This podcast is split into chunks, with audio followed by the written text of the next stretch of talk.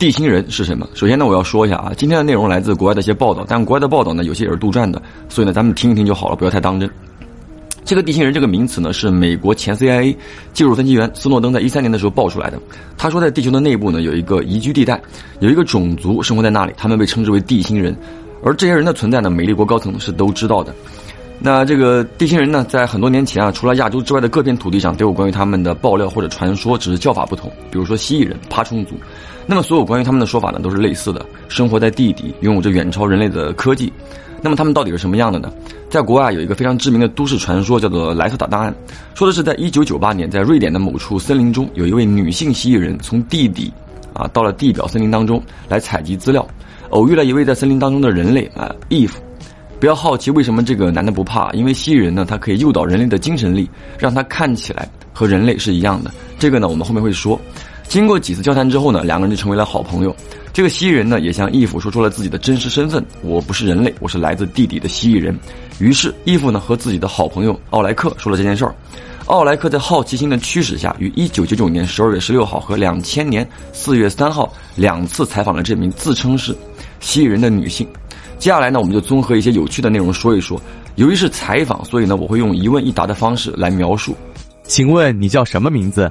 他说我们人类啊，无法准确的发出他的名字的声音啊，但用我们人类的字母去拼写的话，可以看一下，很长，不知道该怎么读。但是我们可以看到啊，里面有很多嘶嘶嘶的音节啊。当然呢，它也有人类的名字，叫做 Lacerta，啊，这个翻译过来就是蜥蜴鼠的意思。所以后面啊，这个报道呢就叫做莱斯塔档案。请问莱斯塔，你多少岁？莱斯塔回答：蜥蜴人呢是用地球磁场回旋周期来计算年纪的，并且是分为生理年纪和心理年纪。那么这个心理年纪呢，对他们来讲更加重要。但如果按照人类的计算方法，他是二十八岁。如果不是人类，你是什么？外星种族吗？这时呢，莱斯塔回答：他并不是人类啊，甚至都不是哺乳动物，尽管他有着哺乳动物的特征。准确来说，它是一个雌性的爬虫生物，属于一个非常古老的爬虫种族。那么数百万年以前，他们就是地球的原住民。许多远古的人类部落都知道它们的存在，并且尊崇它们为神。也有很多远古人类因为某些原因误解了他们的身份，在记载中称他们为邪恶的毒蛇。你们是原住民，那么人类呢？能否说一说你们的历史和人类的起源？关于这一点呢，莱瑟达回答。如果说到起源，那就要从六千五百万年前的恐龙时代说起。当时呢，有一支叫做类人族的外星文明抵达地球，并且在南极洲以及亚洲设立了自己的聚集地。对于他们来说呢，地球是一个年轻的且物资丰富的星球。而一百五十年后，从另外一个平行宇宙又来了另外一个外星文明，这个文明呢也是爬虫族，但他们跟莱斯塔的种族没有任何的关系。双方因为铜矿而发生了战争。铜对于高科技种族来说呢是一种必需品，到现在也一样。那么两族之间的战争，类人族取得了优势，这个就让爬虫族拿出了最后的大杀器，一种只针对生命体但对原生矿物质无害的热核弹。这个核弹呢，在现在的中美洲引爆了，由于引爆的大海中，就产生出来 那些和氢元素啊未可预知的融合，造成了比爬虫族所料想更严重的后果——核子冬天。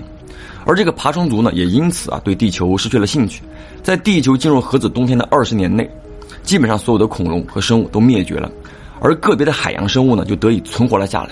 两百年后，核子冬天结束，但地球呢却更加的寒冷，只有一些鱼类、鸟类以及小型爬行哺乳动物活了下来。那么还有一种很特殊的、类似暴龙的小型恐龙活了下来。这类恐龙呢有类人的特征，一副改变了的骨骼结构，更大的头骨和脑容量。有拇指可以抓握东西，一套不同的器官和消化系统，更先进的眼睛就长在头部的中央，和人类的眼睛一样。更重要的是，更新更好的大脑结构。而这个呢，就是莱斯塔一族的直系祖先。为了生存啊，他们到了地下，因为地下更加的温暖。渐渐的啊，他们学会了用火取暖。后来呢，他们用了三千万年的时间进化成为高智慧生物。在这个过程当中啊，他们有了自己的地下城市，也发明了至关重要的人造阳光。而人类呢，是在一千万年前出现的，那个时候呢，还是小猿类啊，刚刚开始成长。但是作为哺乳动物来说呢，进化非常的缓慢。那么在大约一百五十万年前，有一只叫做以洛因的外星种族来到地球，他们的科技更加发达，且无视蜥蜴人的存在。他们来到地球的目的呢，是为了发展战争奴隶。所以呢，他们创造了很多不同的人类种族，包括巨人族。但这些种族呢，都有着各自的缺陷，所以最后呢，他们决定帮助猿类进化。开始，他们就抓了一万到两万只的猿类，之后呢，离开了几百年。当他们返回的时候呢，将他们改造过的猿类就带了回来，然后又离开几千年。就这样，伊洛因在两万三千年间往返了地球七次，加速猿类的进化。也就是说呢，人类现在的文明并不是第一次存在的文明，而是第七次了。最初的文明那些建筑已经不在了，不过第五次文明呢就建造了大三角形的建筑，也就是现在的埃及金字塔。而人类的第七次文明仅仅是在八千五百年前完成的，并且呢，这是人类唯一记住和宗教文献涉及到的一次。而地球的原住民蜥蜴人呢，在这段漫长的历程当中啊，和以洛因也发生了冲突。双方的最后一场战争发生在五千年前的地表和地球轨道上。以洛因用强大的声波武器摧毁了蜥蜴人的地理城市，而蜥蜴人呢，也摧毁了他们许多地面和空间设施。当时的人类观察到这场战争，怀有极度的恐惧。他们呢，将这些看到的写进了宗教神话当中。而以洛因，他作为第六、第七次文明的神，他告诉人类，这是一场正邪对抗的战争，他们是正面，而蜥蜴人是邪恶的。那么时间呢，来到了四千九百四十三年前啊，伊洛因因为不明原因就离开了地球，于是人类开始走自己的路，发展出了自己的文明，这个就是人类的起源。关于六千五百万年前的第一场战争，那个时候并没有蜥蜴人，你们是怎么知道的？这一点呢，莱斯塔回答，在那场战争当中，幸存的类人族将这一切记录进了某些设备当中，随后他们也慢慢死去。那么这些设备呢，后来被蜥蜴人得到，并且将其中的内容破解，得到了当时的记录以及一些影像资料。你提到的平行宇宙是怎么一回事？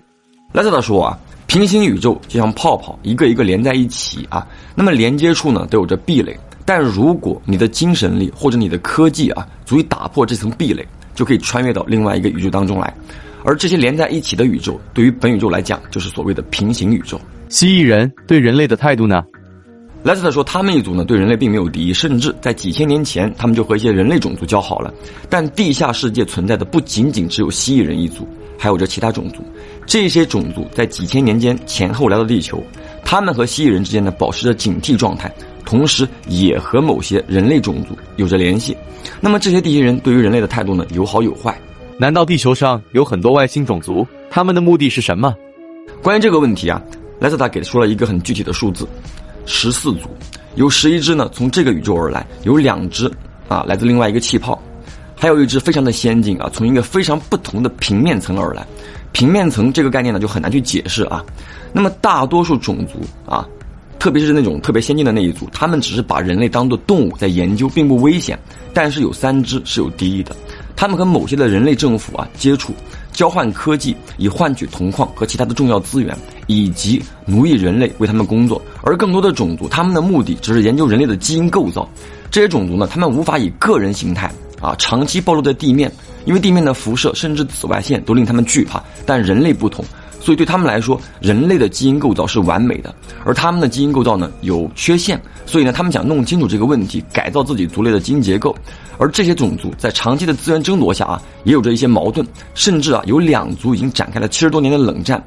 有些人类无法理解的灾难，都是因为他们的冷战。那么，在未来十到二十年，也许呢，他们会有一场波及人类的大战。能说一说 UFO 吗？关于这一点呢，莱特达回答啊，地球上的 UFO 有三类，一类呢是三角形的，是人类自己制造的，只是呢并未向外公开。那么还有一类呢是雪茄型的，是蜥蜴人他们的。那么另外一类呢是椭圆形的，以及极少数长条形的，它们来自其他的外星种族。在我看来，你和人类长得一样，这是否是你真实的样子？莱特塔就回答：蜥蜴人和人类有些相似，但是呢，他们并没有毛发，身体的关节处啊，以及这个脸上有着一些浅浅的鳞片，并且呢，他们的四肢更加的修长。但人类的构造当中啊，有着一处 bug。应该是创造了人类的以洛因一族留下的。那么这个 bug 呢，让人类的精神力受到了限制，所以呢更容易被精神力影响。而蜥蜴人一族呢有着规定，他们必须以人类的形态出现在人类面前，所以他们时刻都保持着精神诱导的状态。那么人类只能看到他们想展示的样子。什么是精神力？关于这一点，莱斯特并没有回答，他只是看了一眼桌上的笔。那么这支笔呢，在桌上就自己跳动了起来啊，像是在跟着某种节奏在跳舞。随后呢，莱斯塔又看了一眼桌上的苹果，这个苹果就自己飞到莱斯塔的手部上方啊漂浮在那里。我是否可以给你拍照留念？这一点呢被莱斯塔拒绝了，因为相机可以拍出他原本的样子。那么这对于蜥蜴人来说是不尊重的，也是不允许的。但如果想留念啊，可以画下他的样子。基本上一些重要且有趣的内容呢，就到这里了啊。其他的一些小内容，我在这里补充一下啊。就比如说蜥蜴人他吃什么，这一点呢跟我们人类呢一样，但是呢他们顿顿不能少肉。虽然说他们可以直接吃生肉啊，但他们更喜欢人类烹饪过的熟肉。而关于地下的入口，这个莱特塔也说了啊，其实地球上有很多，但他不能报出这些位置。不过呢，有很多人类误入过这些入口。对于那些误入蜥蜴人他们一族的这些人类来讲呢，他们会把他们送到地面，并且用精神力抹除人类的记忆。而那些误入了其他种族入口的人类，也许就没有那么幸运了。好了，那么本期内容呢，到这里基本上就结束了啊。关于真假，我个人呢是保持怀疑态度的。我们的口号是什么？相信科学。好了，我是老飘，下个故事见。